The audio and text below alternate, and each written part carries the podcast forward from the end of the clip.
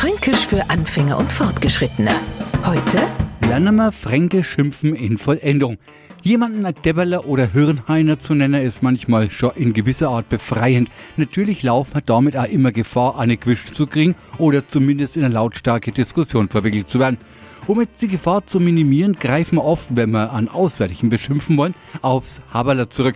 Das klingt für fränkisch ungeübte Ohren irrt's wie nett. Zumindest konnte er nicht einordnen, was man da gerade über oder zu ihm gesagt hat.